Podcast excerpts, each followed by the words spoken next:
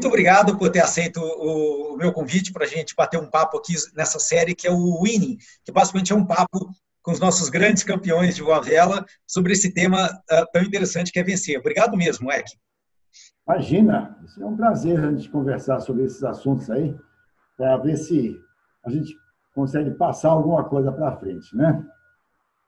Exatamente, passar alguma coisa para frente é exatamente o que a gente está querendo fazer com essa série.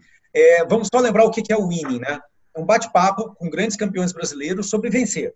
Né? E, e, quando a gente fala de grandes campeões brasileiros, assim, se eu for conversar sobre, sobre você, sobre todos os seus. É, é, tudo que você já conseguiu fazer, nós vamos ficar três anos aqui conversando. Então, a, a ideia é exatamente focar nesse aspecto que é vencer campeonatos, para a gente poder extrair alguma coisa dentro do, dentro do horário que as pessoas que, que não conseguem ficar três anos assistindo um vídeo conseguem bater um papo. É, então, qual é a história? A, a, gente vai discutir aqui as vitórias né, nos campeonatos brasileiros para a gente entender o entorno, né, como é que estava o meteoro, quem eram os competidores, como é que eram os planadores, como é que era, como é que era o, como é que se desenvolveu né, o cenário do qual você se sagrou campeão naquele específico é, campeonato. E aí, com isso, tá, passando aí pelos campeonatos que você venceu, a ideia é a gente já começar a entender como é que a sua cabeça, quando você está no modo competição e que acabou levando você a se sagrar campeão várias vezes, como é que a sua cabeça funciona. E depois desse bate-papo, aí tem três perguntas que eu faço para todo mundo que eu estou entrevistando. Né? As perguntas são as mesmas, que é para ver como é que cada, cada piloto endereça essas questões. Né? Que é como é. ganhar campeonatos, qual o seu maior erro, e aí pode ser qualquer coisa, desde a parte de competição ou de pilotagem, seja lá o que for, e uma mensagem para quem está começando agora e quer se tornar o campeão. Legal? Legal. Vamos em frente, então, Navarro. Vamos em frente. Então, pra, deixa eu só fazer uma breve apresentação para se existe alguém que ainda não conhece, o que eu acho raro, mas esse é o nosso EC. Dez vezes campeão brasileiro, é, é o maior, é, é, o piloto que mais vezes foi campeão brasileiro, então isso é impressionante vários mundiais representando o Brasil. E só abrindo um parênteses aqui, é que em algum momento, depois que a gente acabar essa série, aí nós vamos fazer outra, eu ainda vou usar muito o seu tempo, nós vamos fazer outra para explorar um pouco a, a participação desses pilotos em campeonatos mundiais. Tá? Então, o foco agora realmente vai ser um pouco mais do brasileiro. Né? Criador do P1 e etc, etc, etc. Eu, eu escolhi essa foto aqui... Navarro, Sim. Navarro, uma pequena correção. É, o Cláudio o Cláudio Junqueira, ele também foi dez vezes campeão brasileiro, né?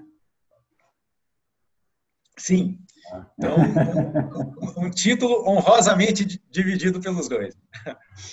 É. é, obrigado pela correção, até porque é o meu mestre, Cláudio, então vai ficar bravo comigo se eu esquecesse. É, eu escolhi essa foto aqui porque possivelmente você estava ensinando alguma coisa de onda lá em Ipuã, mas a primeira imagem que eu tenho de você é que é exatamente essa. Não, não, não foi essa foto, obviamente, mas é, a, a, gente se encontrou apenas uma vez em campeonatos, né? Acho que o Peter Wolff ele queria é, promover o, o Aeroclube de Varginha como um centro de voa vela, né? E ele organizou um campeonato regional que foi uma furada total, né? Foi só chuva, mas eu cheguei lá de quero quero, foi meu primeiro campeonato. E você estava lá de pique. E aí aquela história, chuva para todo quanto é lado. A primeira imagem que eu tenho sua, não conhecia ninguém, não conhecia os plaladores, não conhecia nada. Aí o pessoal falou: ó, tá chovendo, vamos chamar o EC para fazer uma palestra. E aí você fez uma palestra e eu fiquei impressionado, eu falei: caramba, é a coisa mais simples e 100% utilizável que eu já vi. Eu confesso que eu já dei uma pinca de, de, de palestra depois, possivelmente 99% foi copiando aquela primeira palestra sua lá atrás, que foi muito efetiva. Então, a primeira imagem que eu tenho de você é você no quadrinho falando aqui, partição da altura, patati, patatá. Então, essa é a primeira imagem. Nem me lembro disso. É, então. Esse é o problema. Você sabe que eu já tive várias dessas conversas com, com Junqueira, com, com Kunat, com Batata, e o pessoal fala, ah, eu nem lembro disso. Eu falei, olha, quando você é exemplo para alguém, cuidado com o que você faz, porque tem muita gente prestando atenção. Então, é que para começar, é, tem uma maneira assim que é o seguinte: é, nós vamos conversar sobre cada campeonato brasileiro, né, que você ganhou. Agora, quando você fala, quando a gente toca no tema do primeiro campeonato que você ganhou, é impossível você não dar um passo para trás, porque o, primeiro campeonato brasileiro que cada um de nós vencemos é a resultante de, muita, de muito suor que teve lá de trás. Né? Então, para a gente falar do primeiro campeonato brasileiro que você ganhou, em 68, Pô, eu, eu não era nem nascido, você já estava ganhando campeonato. Eu acho que é impossível você falar desse campeonato sem você dar uma, falar para a gente um pouquinho, né? Como é que foi o seu começo no Vela? Como é que você chegou lá? O tanto que você batalhou? Quantos anos você tinha? Qual que era, qual que era o entorno? Como é que era o mundo do Vela em 1968? Seus competidores? Eu sei que você foi, o primeiro, foi a primeira vez que o Olímpia ganhou um campeonato, por exemplo. É, então, peço que você comece a contar um pouco para a gente essa história, né? Tudo que você percorreu até você chegar nessa sua primeira vitória nacional.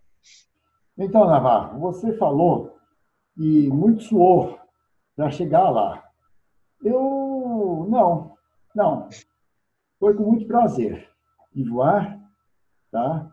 Muitos voos, eu sempre voei pelo prazer de voar. É, e as coisas fluíam naturalmente, tá? Ao contrário de você, Navarro, eu nunca estudei voa vela. Você não só estudou, como escreveu um livro a respeito, né? Eu, eu sou mais observador. É, eu pergunto os outros quando quero saber uma coisa, eu não, não vou pesquisar. É um, é um problema que eu tenho, né? mas seja lá como for, eu observo e acumulo conhecimentos através da observação. Né? E eu acho que esse é uma, um fator que me ajudou muito no, no voo à vela. E na, na profissão também, por que não? Né? Então, o meu voo à vela, ele começou muito cedo. Mas muito cedo. Muito antes que você pode imaginar. Você está tá vendo essa tela que eu estou dividindo, né? Eu estou vendo essa tela. Foi meu primeiro planeio, não é verdade?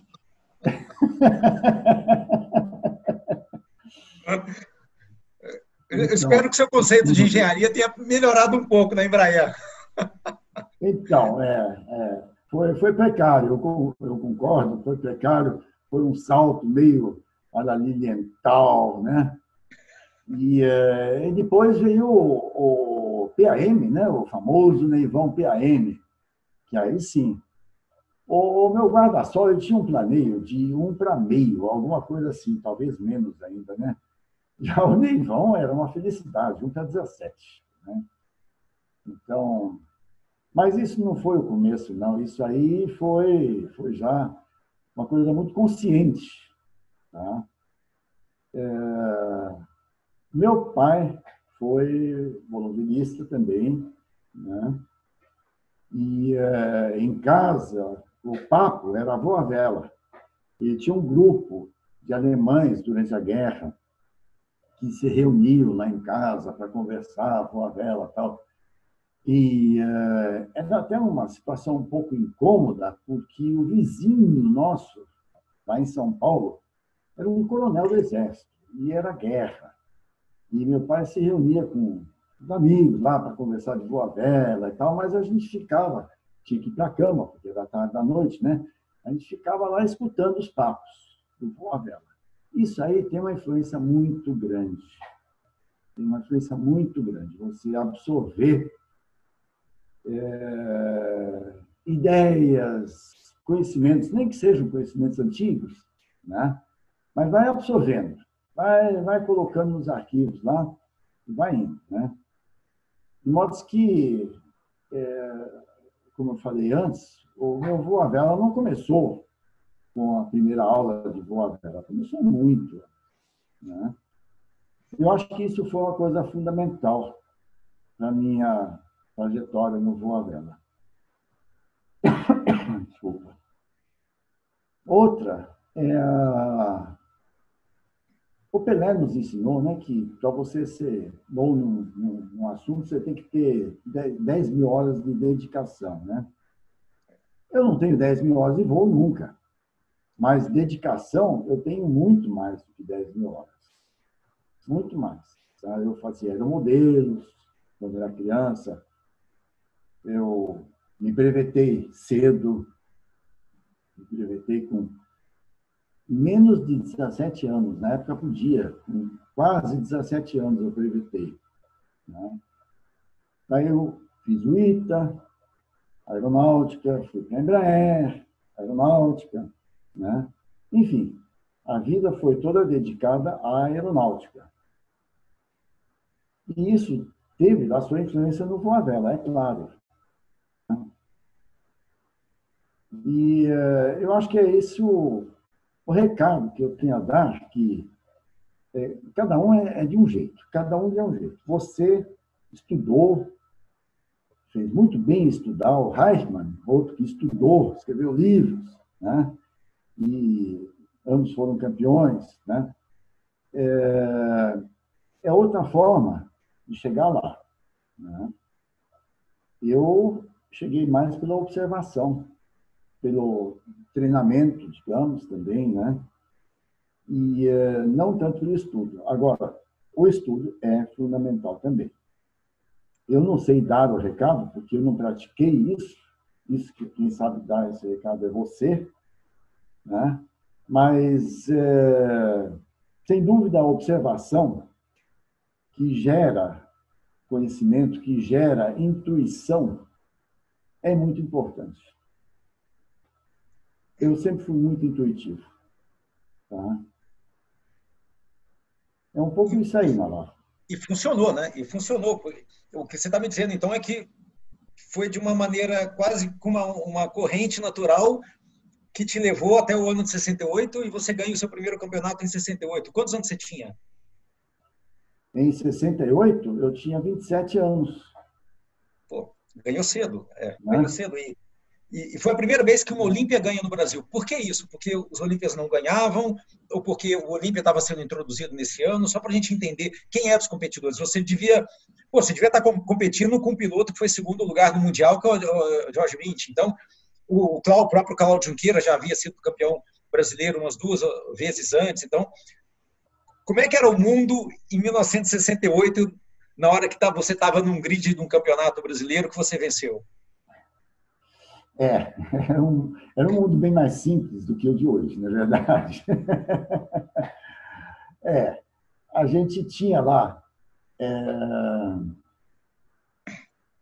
para comprovar os voos tinha juízes, né? Os juízes eram uma coisa terrível, coitados, eles sofriam demais. E para decolar, a gente a gente tinha que escolher o horário de decolagem. Então a gente olhava o céu, ah, ainda não está na hora não. Até que o primeiro era fichinhas que a gente colocava no quadro. Lá primeiro colocava a ficha, vou decolar em tal horário. Ai meu Deus, aí começava a corrida. E todo mundo queria decolar também, porque o primeiro decolava e né? O resto ia, ia manada toda. Né? Agora, era competitivo, sim, naquela época. Como você lembrou, Cláudio, o Plínio, o Jorge e tantos outros. Né? Era competitivo. Eu, naquela época, eu tinha um, um delta que me fez ganhar o campeonato, que hoje é proibido, que é o voo em nuvens, né? Eu ganhei esse campeonato porque eu sabia voar dentro de nuvens. Tá? Eu me lembro de uma prova que eu furei talvez umas três linhas de, de CB, ou pelo menos CB em desenvolvimento, para voltar para Ribeirão Preto. Tá? Todo mundo ficou no, ficou no chão antes da, dos CBs chovia, né? sei lá se chovia, não, acho que nem chovia, não. Mas é, eu consegui voltar furando as nuvens. Né? Então, isso foi um, um delta que eu, eu tive que me valeu esse campeonato. Né? É, Olímpia era um planador, na época, não era de ponta porque tinha o BN1, mas o BN1 não fazia voo cego, não fazia voo em nuvens. Né? Por quê? Olímpia, o BN1 era um planador mais fraco, não tinha freio de ah. mergulho. Né? É. Então era, era mais perigoso. Mas eu escolhi o, o Olímpia, né? o, o PBM, que era o meu predileto, e fui lá. E deu no que deu. Né? E deu no que deu. e aí, então, você ganha seu primeiro campeonato em 68. É... Aí a 69 não teve, né? E aí você ganha o seu segundo na sequência de Olímpia de novo. E 71 você ganha o terceiro, ou seja, você ganhou três campeonatos na sequência. Sendo que o terceiro campeonato, que foi 71, foi o primeiro que você ganhou de Urupema. Foi, é, Urupema. Que era um treinador que eu vestia ele. Eu vestia o Urupema, né? O Olímpia é um treinador tradicional, você vai sentado lá dentro, ele é parrudo, forte, bom de comandos tal, né? Mas é um treinador já na época antiga. O, o Urupema não. Né? O Urupema foi um desenvolvimento é, do qual eu participei na fabricação em série, não no desenvolvimento inicial, né? mas ele, ele foi feito sob medida para mim, praticamente. Você sabe que existe, assim, falando de lendas urbanas do Voavela, essa é uma delas. E você está confirmando, não é lenda urbana. É verdade, eu então. Eu lá dentro certíssimo, extremamente confortável. Né? Existe uma enorme reclamação quanto à pedaleira do Urupema. Tá? Essa sim, eu, eu modifiquei a do primeiro Urupema ZTU, eu não achava boa, não. Eu modifiquei. E fiquei horas sentado dentro do, do planador para saber qual seria a melhor solução para a pedaleira. E fiz a pedaleira nova, e entrou nos planadores de série. Só tem um detalhe, eu tenho pé chato, e uh, a pedaleira que eu fiz servia para mim, e não para os outros. Dava câimbra do pessoal. Você dá uma vantagem competitiva ainda. Isso não foi de propósito, não. Mas, é, bom, pedaleira à parte, o Urupema foi um pedador realmente leve de comando, veloz, super, uma visibilidade excepcional, né? E uh, eu ganhei é, se não me engano, três campeonatos com o Urupema, né? Você ganhou um, dois. Ah, tem, temos aqui, quer ver? Você ganhou quatro, quatro com o Urupema. Pô, você quatro vestiu, né? vestiu mesmo o planador. É, né? E, uh, sim, depois veio o pique, né? Aí, aí não teve jeito. É, mas antes de chegar no pique, em 71, você foi o primeiro a ganhar de Urupema. Então, só para a gente entender o entorno. Esse foi o primeiro campeonato que os europeus apareceram, que era uma fabricação em série, mas foram poucos, né? talvez 15 europeus que foram feitos. É, quantos europeus tinham é, nesse, nesse certame? Quantos tinham nesse certame? É, foi a primeira vez que o europeu apareceu, eu imagino. Mas tinha mais de um. Você está com, com a relação dos dos campeonatos aí da, da para saber o prefixo desse tema? Ah, aí é difícil, isso eu não tenho. Mas não o tem, ponto é o né? seguinte: esse não, você não estava voando no único Urupema, tinha outros, eu imagino? Eu não sei se no primeiro, em 79, você falou? O, prime, o primeiro que você ganhou de Urupema foi 71. 71. É, deve ter sido o único a participar, creio eu. Creio eu. Eu não tenho certeza disso, não. Tá. Mas legal, ou seja, o, no primeiro campeonato, então, o Urupema ganha. Claro que tem aquela pecinha ali atrás do manche, mas provou-se que o conceito, que o projeto era um projeto vencedor, né? Sem dúvida, sem dúvida. O projeto foi fantástico, né? E é, naquela época já tinha handicap, claro, né? O handicap tentava. O handicap, você sabe qual é a minha opinião a respeito do handicap, né?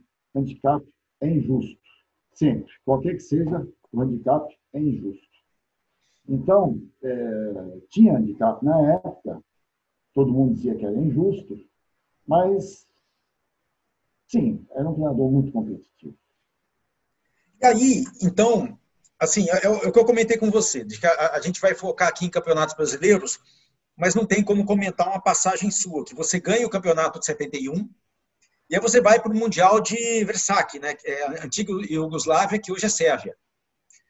E nesse campeonato você teve uma colisão, né? Foi, foi nesse que você perdeu o nariz Urupema? Foi, foi na Polônia, né? É, desculpa, é, então não foi na Polônia. Foi na Polônia, é, que eu tive uma colisão, sim. Foi. Você pode comentar disso com a gente? É. Foi uma térmica, no meio do circuito, na segunda, na segunda perna. Tá? Eu estava rodando e é, existem duas interpretações dessa colisão. Uma a minha e a outra do outro piloto, que era um suíço, que tem uma outra interpretação. Eu vi o suíço, o planador do suíço, uma cauda em V, subir na minha frente e pegar no nariz do, do meu Urupema. O suíço diz que eu mergulhei em cima dele e atingi ele por trás. A verdade não se sabe, não existem registradores de voo para pesquisar isso, tá? Não se sabe. Mas eu fico com a minha, tá certo? fico com a minha. Você estava em nuvem ou não? Não, não, não, não, não. Campeonato Mundial era proibido entrar em nuvem. Tá? É, não, lá não. Foi uma técnica com, sei lá, 10 planadores, alguma coisa assim. Era um bocado de planador, assim. Tá? E aí, conta pra gente o que aconteceu. Ele passou na sua frente, assim. E aí, na, ele, uma cauda em V, certo? Um dos lemes dele, eu não me lembro se é o esquerdo ou o direito, danificou. Meio que arrancou um leme. Hum. Ele prosseguiu o voo, prosseguiu a prova, se não me engano, conseguiu completar, com um leme só, meio que capenga, né? mas controlável, e conseguiu completar. No Urupema, é, arrancou o narizinho, o narizinho do Urupema. E a única parte que fixa naquele narizinho é a fixação dos cabos do leme. Aí ficou tudo mole, então. De tal forma que os pedais caíram para frente, porque os, os, cabos não estavam mais tensionados, né? E os pedais caíram para frente e eu perdi o, o comando do leme, tá? Bom, diante dessa situação, eu botei a boca no trombone, chamei a equipe, olha, estou sem, sem leme, colidi, tal, e vou pousar. Tinha um baita de terreno arado embaixo, eu fiz algum ensaio em voo de manobrabilidade, para saber como é que fica o operador sem leme, né? normal, o europeu praticamente não precisa de leme, foi a conclusão que eu cheguei, e pousei normalmente na terra arada. Né? Ah, você não, você não chegou na, na você não, você estava em prova já? Estava em prova, segunda perna. Ah, eu achei que isso tinha acontecido em cima da pista. Ah, foi na segunda perna. Não, não, não. Foi na segunda perna da prova, um triângulo.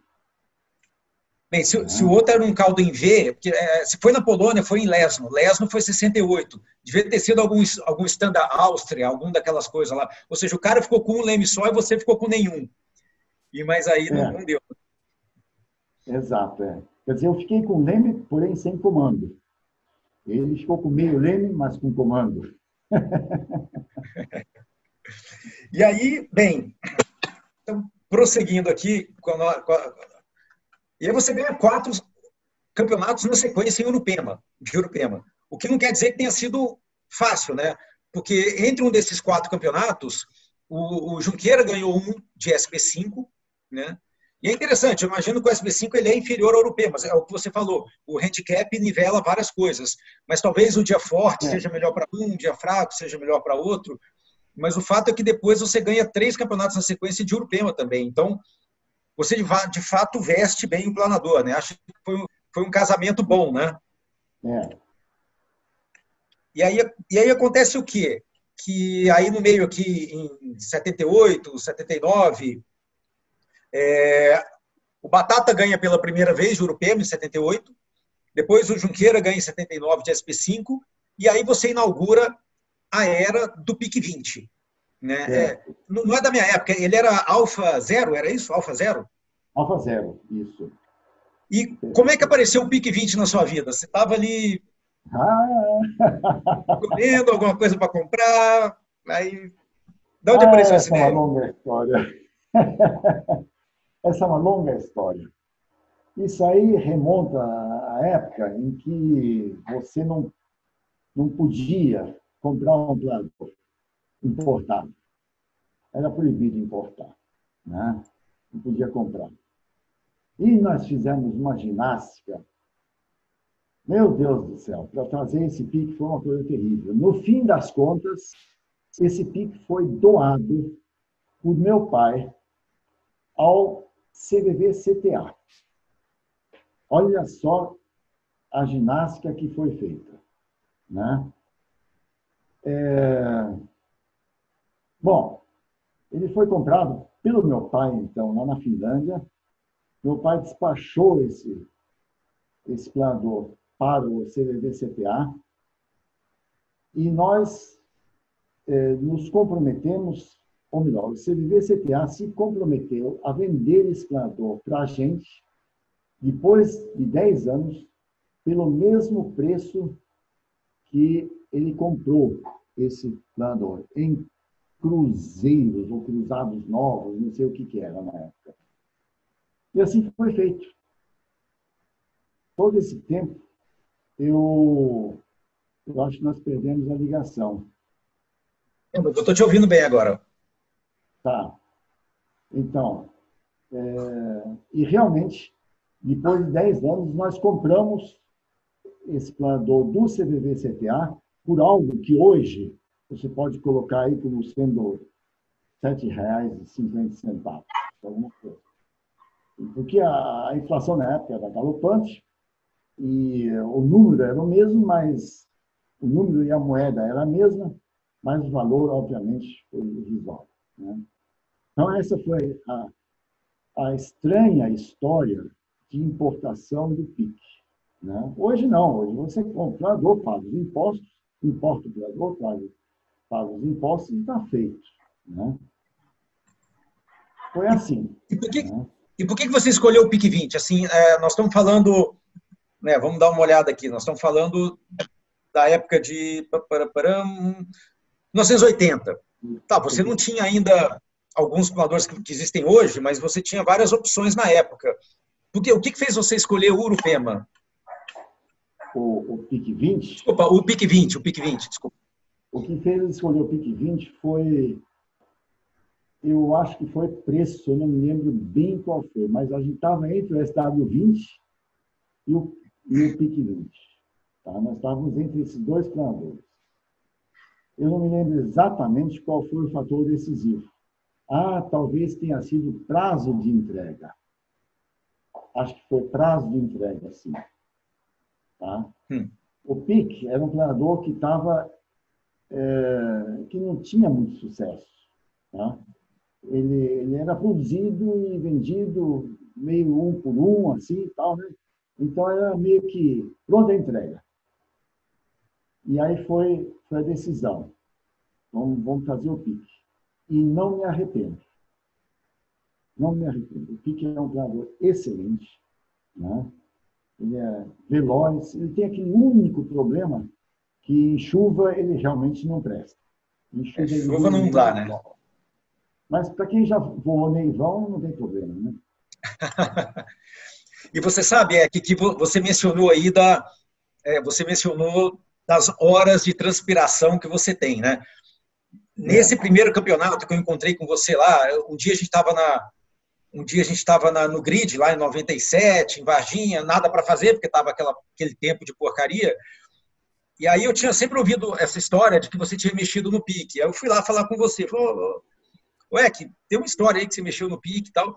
E foi muito legal, porque a, gente não se conhecia, né? E você deve ter pensado, pô, quem que é esse maluco aqui perguntando do meu planador? Mas você me deu uma aula, você chegou lá, até porque a gente tinha tempo, né? não tinha nada para fazer. E você foi me falando assim, tudo que você fez. Aí você falou, tá vendo? Aqui o Plex não estava legal, aqui não sei o que, eu baixei o Plex porque tava, veio de fábrica ruim, aqui eu fiz, eu fiz um smooth na asa. Você foi mostrando várias coisas, e eram todas coisas que são relacionadas a carinho, né? A, a, a, a pilotos que sabem mexer, né? que têm a mão boa para mexer e que se você quer dar carinho para o seu planador, invariavelmente ele, ele retorna. Tem, tem uma frase do, do Klaus Hulliglaus que é assim: se você fizer o seu planador voar 1% melhor, você vai voar 5% melhor, só no psicológico, né? E, e tinha isso, claro. né? Você mostrou várias coisas que você fez. Se você puder só, só lembrar da gente aqui das melhorias que você fez no PIC, é, é, acho que é bom para todo mundo ver o tanto que é importante dar carinho e atenção para o seu planador. É, sem dúvida, Navarro. Você lembrou um fator muito importante. Eu tinha esquecido de mencionar esse fator. Eu sempre é, guardei, por assim dizer, os meus planadores. Tá? Era uma cabine bem vedada para não fazer barulho. Eram os freios aerodinâmicos com melhor acabamento para não ter vazamento lá. É, a montagem da asa na fuselagem com fita para, obviamente, não ter vazamento naquela região. Um polimento, uma limpeza. Tudo isso ajuda um pouquinho só no planador. Talvez não dê para medir. Com certeza não dá para medir mas ajuda demais no psicológico. Você, de repente, você sente que o planador voa melhor e você vai, você vai com mais coragem, né? Se você estiver voando um pau velho que você não, que você não confia nele e pô, você acha que ele vai abrir um freio na você já não se arrisca, né? é, é um fator muito importante, essa, essa, esse capricho dos planadores, né? Sem dúvida. Obrigado por ter lembrado isso aí. Então, o que, que acontece? Você ganha, então, de, você consegue vencer pela primeira vez de, de pique 20, né? No ano de 83.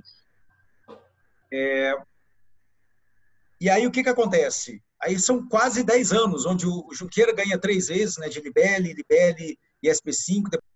É, você estava me, me tava comentando que teve uma ausência minha aí, né? E... É, quem, quem olha números frios fala assim, pô, o EC tirou férias, ou então acabou, né? o que, que aconteceu? Quase uma década sem vencer, o que, que aconteceu nesse tempo e como é que foi vencer de novo em 92 em Campo Mourão? Foi a primeira vez que teve um Campo Mourão que validou, né, de pique 20. É, não, mas isso foi por motivos profissionais, né?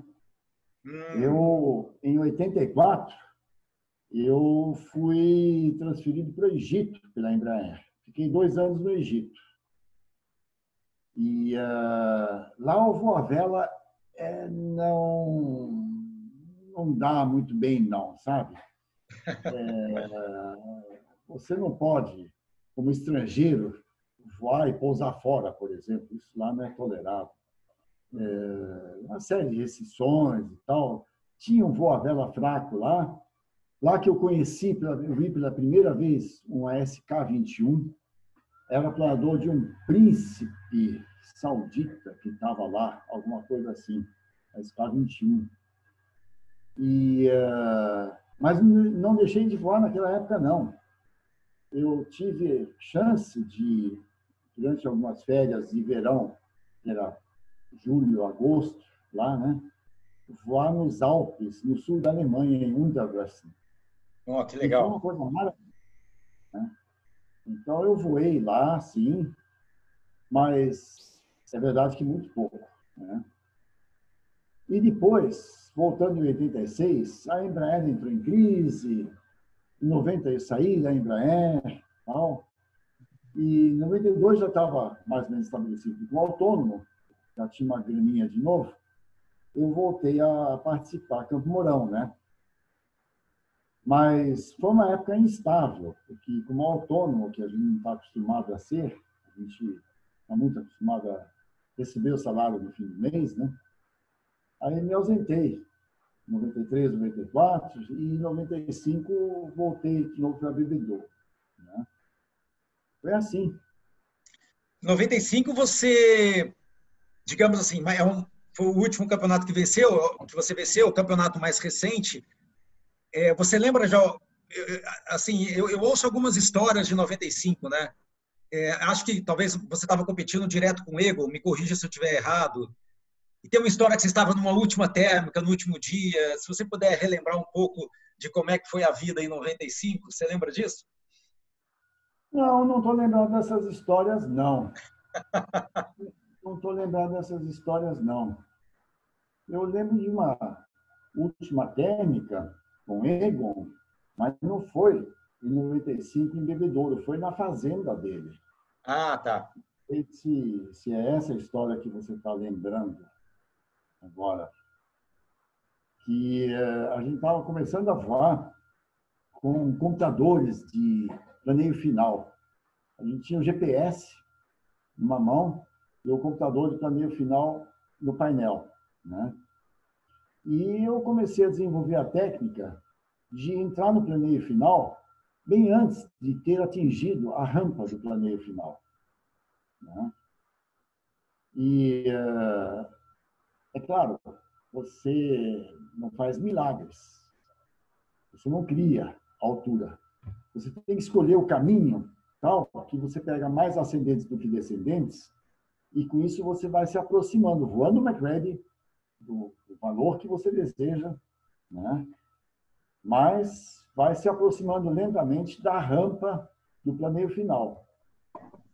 Isso aconteceu, foi demonstrado claramente, digamos, em, é, lá na fazenda do Egon, numa prova que ele estava voltando, ele estava com daqueles superplanadores do Egon, não sei qual que era, 20, quase 30 metros de envergadura. Os W22. Ele estava rodando térmica e eu passei por baixo dele, no planeio final com pique. Né? Vamos embora! Né? e daí ele foi também e tal, e, mas foi, foi um, um, um, dado, um planeio marcante para mim, que eu passei por baixo do superplanador do Egon e estava no planeio final. Estava indo embora. Né? Claro, peguei mais umas térmicas no caminho, fui alinhando as térmicas, de vez de escolher a, a linha reta. Não, você vai alinhando, né? vai escolhendo o melhor caminho. É, não, eu, eu conhecia aquela história, eu sabia do milagre e não sabia do santo. Né? Eu, eu, eu, tinha ouvido dessa história, eu achava que tinha acontecido em Bebedouro, em 95, mas então foi na, na Panambi, legal. É... talvez, talvez, também, eu nem sei. Também né? Tantos, né? E, bem, tendo passado aqui pelos campeonatos, é uma, é uma coisa assim que, que aí nós vamos para a série de perguntas que eu faço para todo mundo, mas logo de cara o que eu imagino, ouvindo você contar, e de novo, a gente é de, de épocas diferentes, de clubes diferentes, eu, a verdade, é, você é um ídolo para todos nós, mas eu, eu, conheço muito pouco você, e ouvindo você falar, é assim, a, a, você ganhou campeonatos como uma resultante de algo que você estava fazendo. É, né? é, interessante essa história. Mas a pergunta que fica é essa, né? A primeira pergunta, para quem está começando e tudo mais, como ganhar campeonatos? Como ganhar campeonato? Você ganhou 10. Você tem, não, você tem que saber mais, mais do que muita gente sabe. Vamos lá. Olha, se eu soubesse responder, eu ganharia outros ainda, outros 10. não existe uma receita. Não existe uma receita. Né? É, é, são fatores convergentes. Né? Você tem que estar à vontade, você tem que é, estar bem com o teu planador, com tua família, você tem que, é, pô, sei lá, uma infinidade de fatores, né? que convergem para isso. Né? Não, não, eu não enxergo uma, uma solução, uma resposta para essa pergunta, não, Navarro, sabe? Tá. É... E é que, assim, de novo, é o que eu estava falando, quando eu ouço você, talvez a resposta é como, como ganhar campeonatos, você meio que deixa a vida me levar, você estava fazendo as coisas certas e os campeonatos aconteciam. É interessante isso, né? E, e falando ainda dentro, dentro desse tema, dentro desse tema vencer, né, winning, qual foi o seu maior erro? Alguma, alguma coisa que você fez numa prova, algum erro de competição que você fala assim, que pode servir de lição, do tipo, olha, não façam isso. Aprender com os outros é sempre menos doloroso, né? É. Então, eu vi essa tua pergunta no, no e-mail que você me mandou e eu refleti a respeito. Eu, eu também não tenho, não achei uma resposta, não. Erros a gente comete, né? Eu, uma vez, de Olímpia, voando num, num campeonato em Bauru, estava girando a última térmica junto com Plínio Junqueira. Né? E o Plínio louco para me alcançar e não, não me alcançava. E eu tinha marcado a, a, direção de saída por uma nuvem, porque naquela época não tinha GPS, não tinha nada disso. Né? Você, para saber a direção que tinha que sair, ou era a bússola, ou a estrada lá embaixo, ou não sei o quê, eu tinha marcado uma nuvem. Tá? E quando cheguei na base, eu olhei uma nuvem e saí. Só que eu saí 150 graus fora da rota. Nossa. Aí o Plínio pensou assim, agora ele não me pega mais. Foi um erro. Sim, mas puxa vida, grave assim, meu Deus do céu, né? Eu ainda ganhei o campeonato, mesmo com esse erro. Nossa. então eu não tenho uma resposta clara para isso aí, um erro assim, não. Você comete uma série de pequenos erros, vai cometendo erros. É claro, você tem que ter muita atenção para não errar, porque pequenos erros somados fazem uma grande bobagem, né? Mas se você conseguir não somar os pequenos erros, pô, você deixa para lá. É. E para quem está começando, eu sei que essa terceira pergunta ela parece muito com a primeira que você fala que não tem fórmula, mas é mais uma mensagem assim para quem está começando é, e, quer, e, quer realmente e que gostou de competição e fala, pô, que coisa legal, é aqui que eu consigo aprender, eu consigo conviver com as pessoas que são melhores, dá para trocar informação. Para quem está começando e quer se tornar um campeão, qual seria uma mensagem que você possa dividir com a gente? Sinta-se à vontade. Sinta-se à vontade. Vá para o campeonato como quem quer voar. Tá? Sinta-se à vontade, vai tomar cerveja, vai fazer voos agradáveis, né? E não, não de uma forma indisciplinada, com muita disciplina, com muita disciplina, mas sempre à vontade. Tá? Eu acho que esse é um ponto fundamental. Se você for para ganhar, é provável que o outro ganhe. Vou saber. E aproveitando a sua participação, é, você ganha o último campeonato em 95. Qual foi o ano? E, de novo, eu encontrei com você voando em 97, então é, você estava voando, mas logo na sequência você parou, né? Por que, que você parou de voar campeonatos? Foi porque você encontrou um, um, talvez uma realização maior, que era o projeto do P1?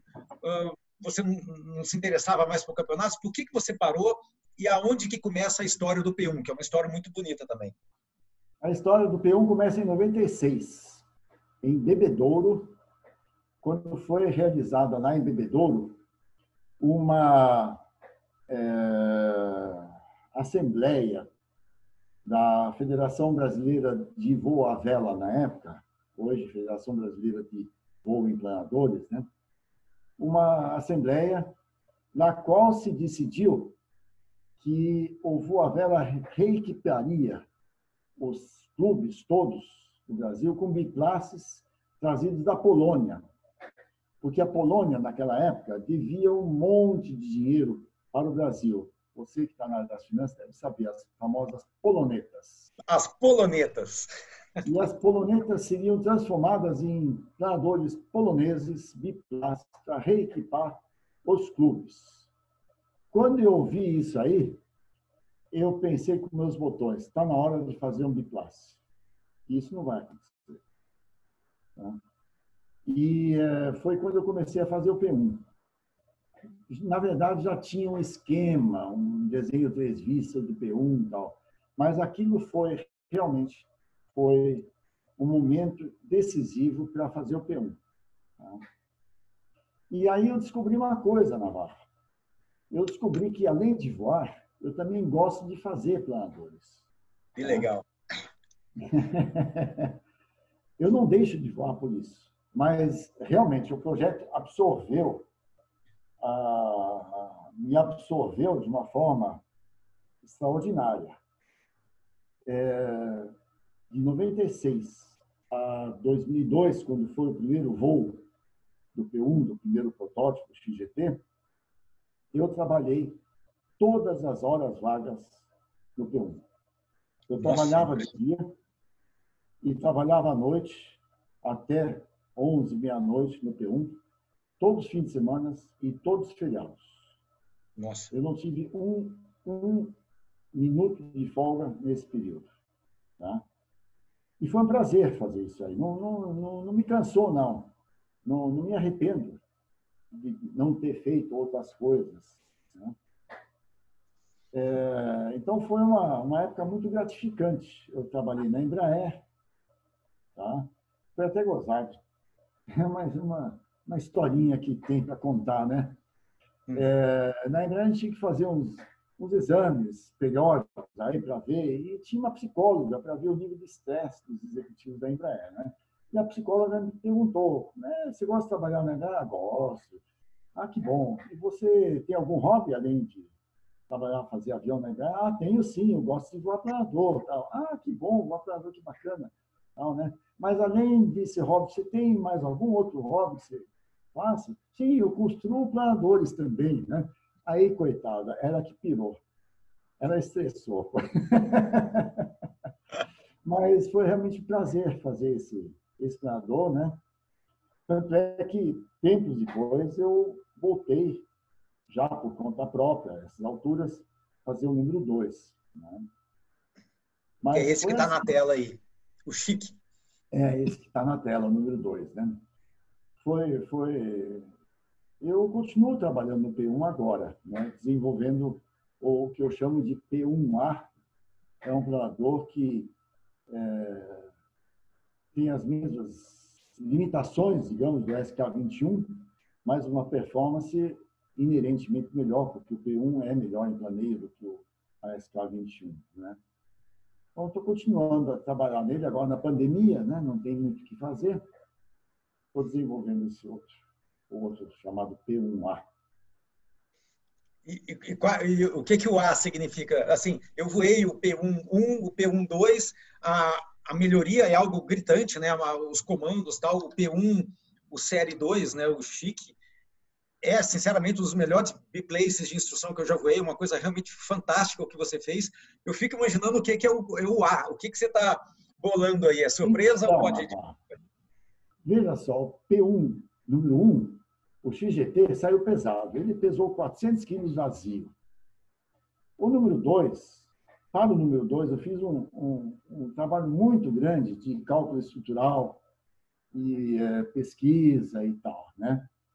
E eu tirei 87 quilos da estrutura, do peso vazio. Ele, tava, ele pesou 313 no primeiro voo, tá?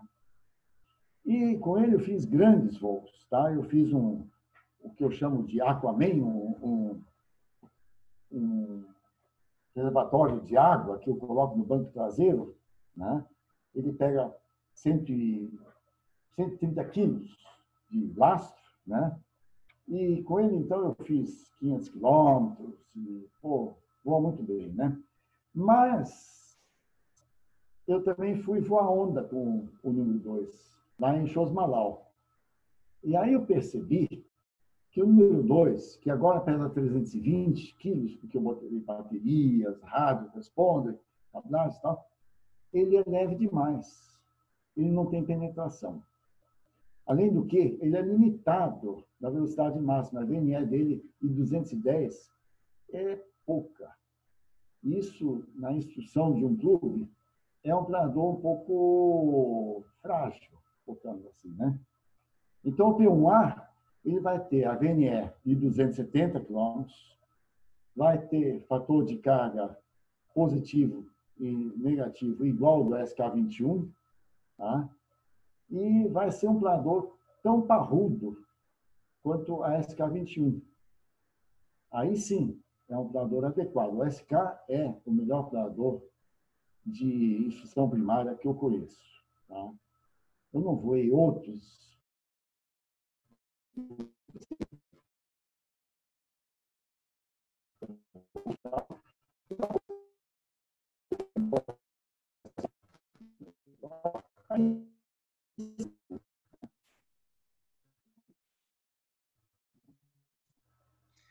É aqui, você está me ouvindo?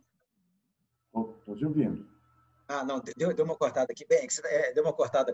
Bem, você falou que você não voou outros, mas eu, eu concordo contigo. O SK-21 realmente se você vai fazer alguma coisa uh, igual a SK21 no envelope, mas com um planeio melhor e, e realmente o handling uh, do P1 é uma coisa magnífica. Eu acho que vai, é uma maravilha. Agora, você tem planos de, de voltar, por exemplo, o próximo nacional agora é em Lem, que é um lugar forte. Você tem, você tem planos de, de aparecer lá com o P1? Eu tenho planos de aparecer lá com o P1. Sim. Se eu for competir, eu não sei. E hoje em dia,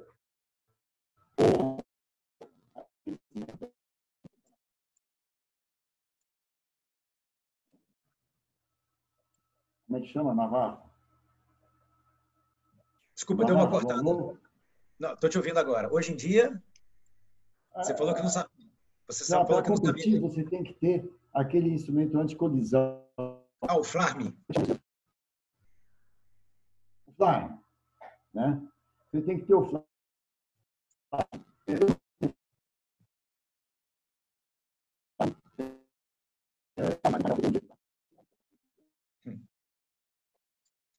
E assim, eu acho que não dá para competir, não.